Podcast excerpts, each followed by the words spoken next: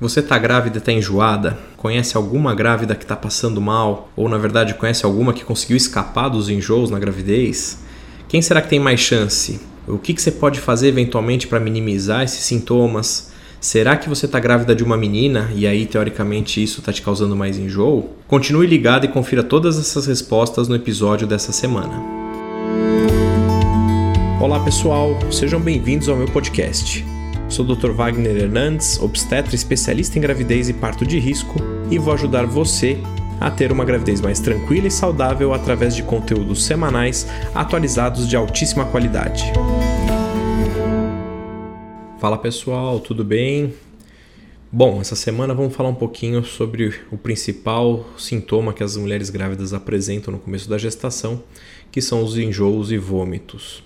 Esse é um sintoma muito desagradável. Infelizmente, ele acontece em praticamente é, todas as grávidas. Aí a gente vai falar algo em torno de 90% das gestações. As mulheres vão ter algum tipo desse sintoma de enjoo e eventualmente de vômito. O mais comum acaba sendo enjoar e não vomitar, fica com aquele mal-estar o dia inteiro. E geralmente é um quadro que se inicia ao redor de 5 para 6 semanas de gravidez tem seu ápice ao redor das nove semanas e geralmente vai durar todo o primeiro trimestre, se encerrando aí ao redor de 12 a 14 semanas. Fato é que, infelizmente, algumas mulheres vão ter esses sintomas por um tempo um pouco mais prolongado, mas eh, a minoria vai ter esse sintoma até o final da gravidez, algo estimado aí em torno de 5% das grávidas que vão ter os enjoos e vômitos até o final da gravidez. Bom, e quem são as mulheres que acabam tendo uma predisposição maior a esses enjoos e vômitos? Geralmente são mulheres que já têm algum grau de sensibilidade a movimento, então aquelas mulheres que acabam enjoando, às vezes andando de carro, de ônibus. Então esse é um perfil que acaba tendo mais esse quadro. Mulheres com enxaqueca também podem ter mais enjoos e vômitos na gravidez. E aquelas mulheres que já tiveram algum sintoma desse tipo usando pílula, por exemplo, né, algum uso de tipo de hormônio, pode ser aí um indicativo de maior risco. Curiosamente, uma coisa que protege os enjoos e vômitos na gravidez é o uso justamente do ácido fólico antes da gravidez, aquele que a gente já conversou de usar pré-concepcional de dois a três meses antes, então isso pode ajudar nos enjoos também. Parece haver um componente genético, então às vezes, quando a mãe da grávida teve o mesmo quadro, teve muito enjoo, muito vômito, essa grávida, quando começar suas 9, 10 semanas, pode ser que ela também tenha esses mesmos sintomas. E as grávidas de gêmeos também, obviamente, estão mais expostas, porque esses enjoos estão diretamente relacionados aos hormônios da gravidez. E as grávidas de gêmeos, consequentemente, acabam tendo uma maior quantidade de hormônio circulando, e isso vai acabar repercutindo muitas vezes com esses sintomas. Uh, outra coisa curiosa que dá para se tirar desses enjoos e vômitos é que muitas vezes os quadros mais pronunciados de enjoo estão relacionados a bebês do sexo feminino. Então, às vezes, para ter um chute, um palpite com uma assertividade aí um pouco maior do que 50-50 né, de chance, se você está enjoando bastante, de repente você está grávida de uma menina. Uh, outro fator curioso e interessante, já que tem que, tem que tirar alguma coisa de bom nisso, né, desses enjoos, é que geralmente as mulheres que enjoam no começo da gravidez elas têm um risco menor de aborto. Então, acho que isso é uma coisa boa que a gente tem que tentar usar para fazer com que vocês tenham paciência em aguardar que passe esses sintomas. É, e aí, também baseado muitas vezes nisso, muitas mulheres ficam muito preocupadas de repente quando passam sintomas de uma hora para outra, se de repente aconteceu algum problema na gravidez. E isso geralmente é, não é real, a não ser que seja realmente precoce e aí é bom conversar com o seu médico para ele dar uma checada. Mas geralmente o desaparecimento desses sintomas com 12, 13 semanas é esperado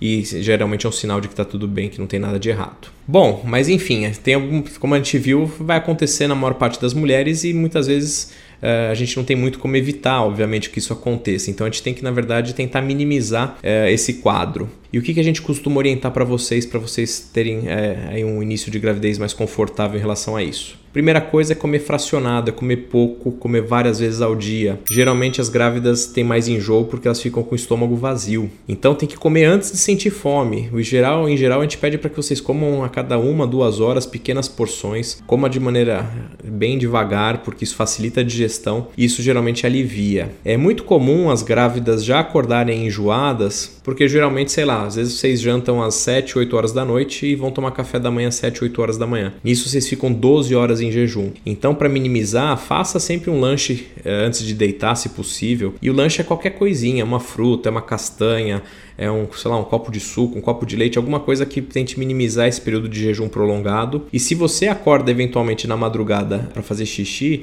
de repente uma estratégia boa é comer alguma coisa nesse momento. Deixa ali do lado da cama uma bolacha de água e sal, alguma coisa nesse sentido, come rapidinho e teoricamente volta a dormir que talvez você acorde melhor. Outra coisa que também enjoa muito essas mulheres de manhã é escovar os dentes. Né? Escovar o dente em jejum geralmente é realmente complicado. Então, primeiro toma alguma coisa, come alguma coisa e depois vai escovar os dentes. Algumas mulheres ficam nauseadas com o gosto da pasta de dente, então às vezes tentar procurar trocar de marca, de gosto, de sabor, para que você não fique tão desconfortável com isso. E aí, a partir daí, vamos tentar falar um pouquinho em relação aos alimentos que podem predispor mais esses enjoos. É muito comum tudo que tem um cheiro muito forte, é um gosto muito forte, então geralmente café pode ser um, um, um alimento que desencadeia enjoo. Alimentos muito doces, muito gordurosos, então cuidado com esse tipo de alimento para tentar minimizar que isso aconteça. Geralmente a gente indica os alimentos é, que são mais secos, alimentos ácidos, uh, gelado. Então, geralmente, grávida gosta muito de, por exemplo, picolé de limão, suco de limão,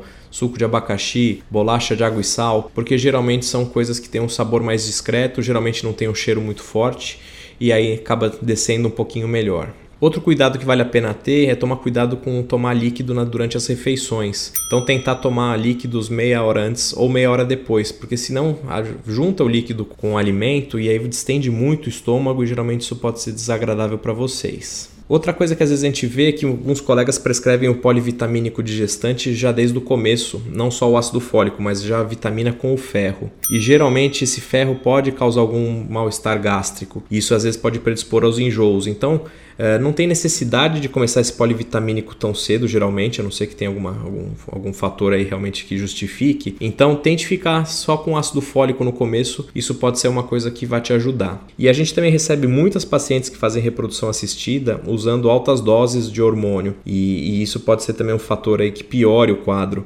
Mas geralmente é difícil a gente poder diminuir essa dose sem conversar com Uh, o ginecologista que fez a reprodução humana, enfim, porque tem uma importância desses hormônios nesse começo. E aí a gente de repente vai tentar buscar terapias aí diferentes, né, que não remédio ainda, para tentar melhorar. Às vezes eh, a gente ouve grávidas que vão à acupuntura para tentar algum benefício. Não existe nenhum estudo científico que mostre que sim, mas algumas mulheres se beneficiam, então às vezes é uma ideia, é uma coisa que a gente pode indicar. Algumas mulheres têm esse quadro de enjoo piorado às vezes pelo estresse, por alguma coisa emocional, então de repente uma terapia pode ser um caminho também interessante. Mas, posto que não vai ter grande melhora com essas, com essas abordagens, a gente vai falar também, vou falar rapidamente para vocês dos remédios que a gente costuma usar. Remédio acho que tem que ser discutido sempre com o seu obstetra, dos, se é seguro, se não é, se é o mais indicado para você. Mas no geral a gente acaba usando muito é, o Dramin, é, o Plasil, o Meclin e eventualmente a gente tem usado também o Vonal, que é a onda cetrona. É, o Vonal, aí a onda cetrona, é, um trabalho recente publicado mostrando que talvez ele pudesse aumentar o risco é, de lábio leporino, né, da fenda palatina. E, e, aí, desde então, a gente tem sido mais conservador no uso. É, o aumento de risco foi pequeno, não está confirmado que isso possa acontecer, mas existe essa sugestão. E já que existe esse risco, a gente tem que tomar todo cuidado para que isso não aconteça. Então, geralmente, a gente escala primeiro as outras medicações e se as outras medicações não forem funcionais, a gente acaba passando aí eventualmente a onda cetrona como uma segunda linha.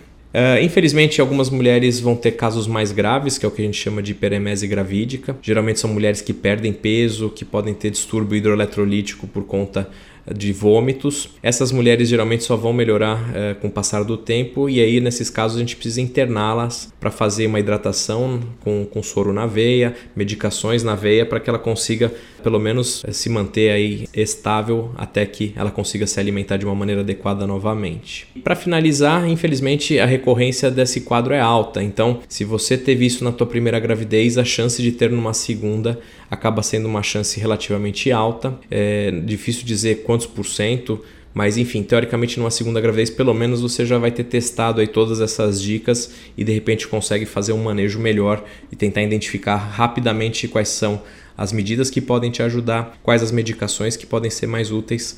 Então, fica ligada nisso. Acho que era isso que eu queria falar para vocês sobre a, então os enjoos na gravidez, que é uma condição super prevalente. Qualquer dúvida, qualquer pergunta, podem me mandar aí via rede social, pode me, adicionar lá no, no Instagram, arroba Hernandes. E semana que vem a gente bate mais um papo. Um grande abraço para todos aí. Tchau, tchau.